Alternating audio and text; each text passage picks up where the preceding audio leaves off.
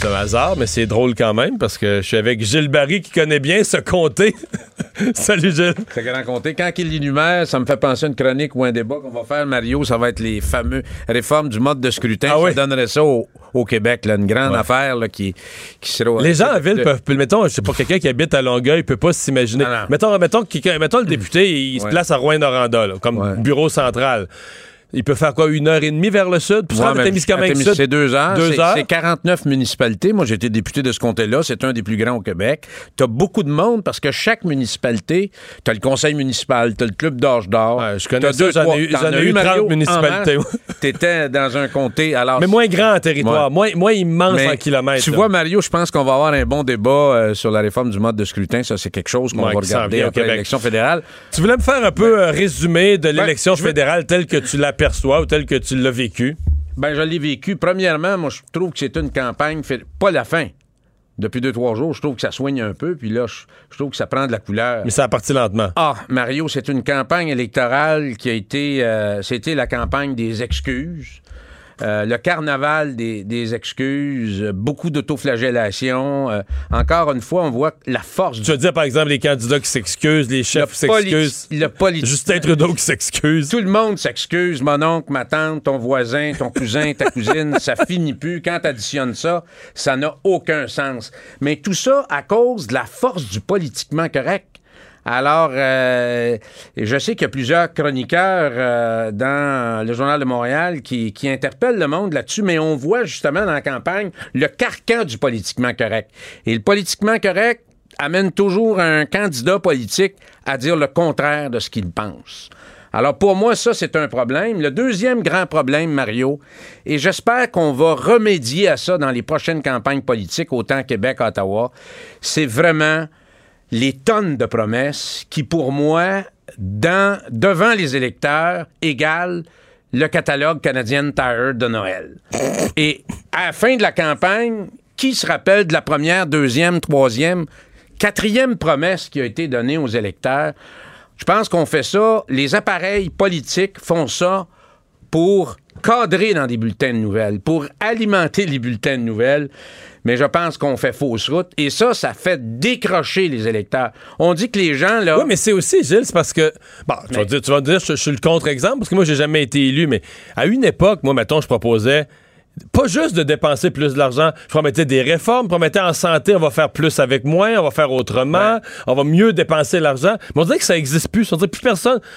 On se dit, le public, ils croira pas. C'est comme, Mais- comme tu dis, c'est des cadeaux de Noël, c'est on va vous donner la gratuité de ceci, de l'argent pour cela. Euh, Sky's the limit. Moi, je pense qu'on devrait y aller plutôt sur des enjeux puis la vision des individus. Les leaders veulent se battre sur quoi s'ils sont élus pour les quatre prochaines années? C'est ça qu'on. Qu'est-ce qu'ils ont dans le ventre? Ils vont se battre pour quoi? Le déficit canadien, on n'a pas parlé beaucoup. Les grands dossiers Mais là, économiques. tu peux pas parler du déficit quand tu promets, là. Non, mais il faut le discuter. C'est quoi leur, c'est quoi leur stratégie pour contrer le déficit? Les dossiers économiques, on a parlé du pipeline, mais on n'a pas parlé d'autres choses. Les choix budgétaires d'un prochain gouvernement, on aimerait que les gens nous expliquent ça. De quelle façon vont-ils gérer nos taxes et nos impôts? Pas un mot là-dessus. Quelle, quelle est la position du futur premier ministre du Canada en termes de relations politique, diplomatique, commercial, économique avec les États-Unis. On n'a pas eu un mot là-dessus. C'est notre principal partenaire. Les traités qui ont été signés, les traités qui vont venir, personne n'a parlé de ça. Les relations fédérales provinciales. Quelles, quelles sont les positions? Ben, les relations fédérales provinciales, en fait, dans le cas du Québec, c'est François Legault qui a imposé, parce que ça, ça a été central. voilà. François Legault a imposé son agenda à lui. Alors, là, j'arrive à quelque chose qui, ça, c'est pas une promesse électorale, mais ma deuxième chronique ici, Mario, j'ai dit, l'année passée, il y a eu un tremblement de terre politique au Québec. Ça se peut pas qu'il n'y ait pas un prolongement du tremblement de terre dans l'élection fédérale. Ce qu'il appelle en, en- en tremblement de terre une secousse secondaire le Une lendemain. secousse secondaire et dans le fond, le véritable enjeu qui a sorti les Québécois de leurs pantoufles, hein, c'était le fameux projet de loi 21 sur la laïcité qui a été voté par le gouvernement Legault. Est-ce que Justin Trudeau l'avait sous-estimé, ça? Oui. Que, que Oui. une des premières questions qu'on lui poserait, c'est M. Trudeau, allez-vous vous ingérer, allez-vous vous mêler de la cause contre la loi sur la laïcité? Directement Et que sa réponse allait devenir ultra sensible. Exactement. Et je pense que même le Bloc avait sous-estimé la transformation ou l'évolution importante des votants de la dernière élection, du consensus québécois, particulièrement francophone, autour de la laïcité, qui était pour avoir un prolongement très important c'était ça le catalyseur. Ouais. Mais on pourrait-tu résumer ça en disant avant, là, il y avait eu Bouchard-Taylor, puis les gens disaient ça prendrait une loi sur la laïcité, mais tout ça était un peu une bouillie. Là. Donc, une volonté collective d'aller dans une certaine direction, mais tu sais, c'était là ce que François Legault et son équipe ont réussi. Ça veut pas dire que ça plaît à tout le monde, mais ça plaît à une majorité. C'est mettre ça dans une loi, puis elle voté. le Parlement l'a voté. Puis là, depuis Bouchard-Taylor, depuis 2007 qu'on parle de ça, puis en 2019, c'est voté.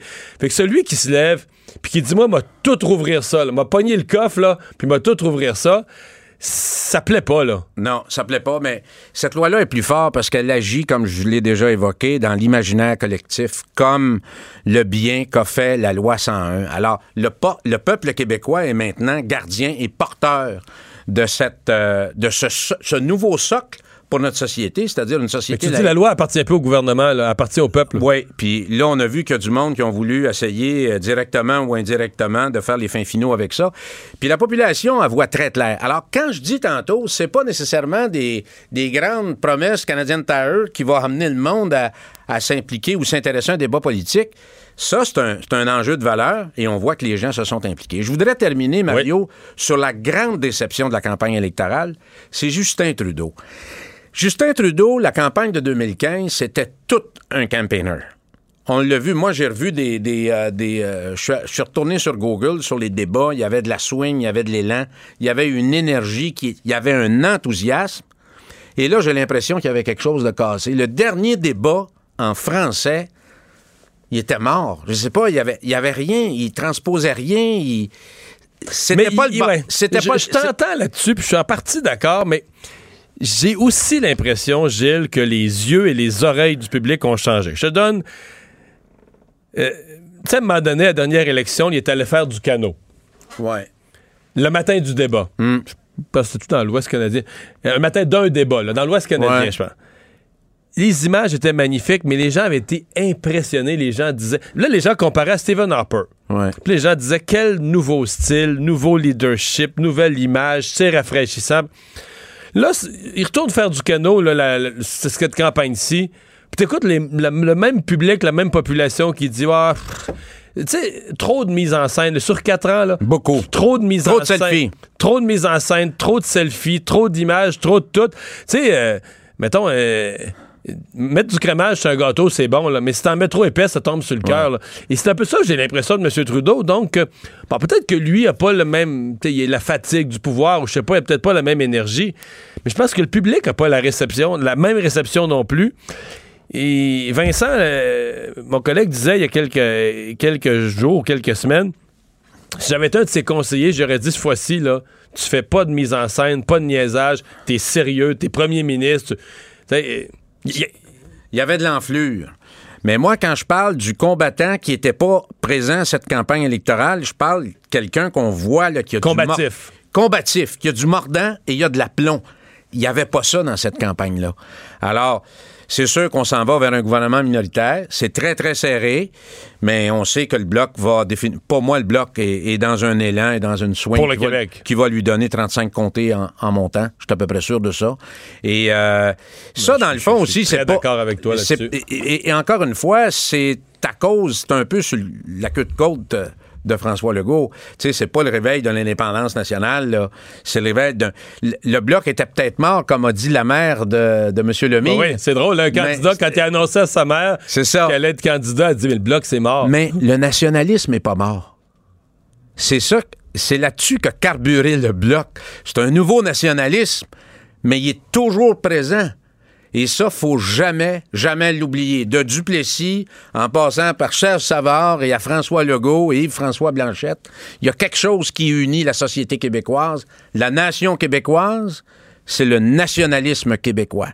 Et c'est là-dessus que le bloc se fait va se faire élire, puis va avoir définitivement, va écrire une certaine page d'histoire. On n'a plus de temps, mais en quelques secondes, T'as-tu l'impression qu'il y a des, la, vague du bloc pourrait être assez forte pour mettre en danger des gros noms, là, entre autres des gros noms libéraux. Des... Parce qu'à un certain point, on se disait, ouais, le Bloc va faire élire des députés, mais pas au point de battre des ministres libéraux. Pas...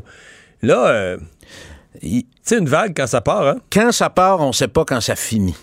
Alors, il y, a une chose qu'on a oublié, Mario, c'est que le NPD au Québec, tu sais, euh, les gens l'ont trouvé bien bon, mais bon, là, c'est de ramener du vote dans l'urne.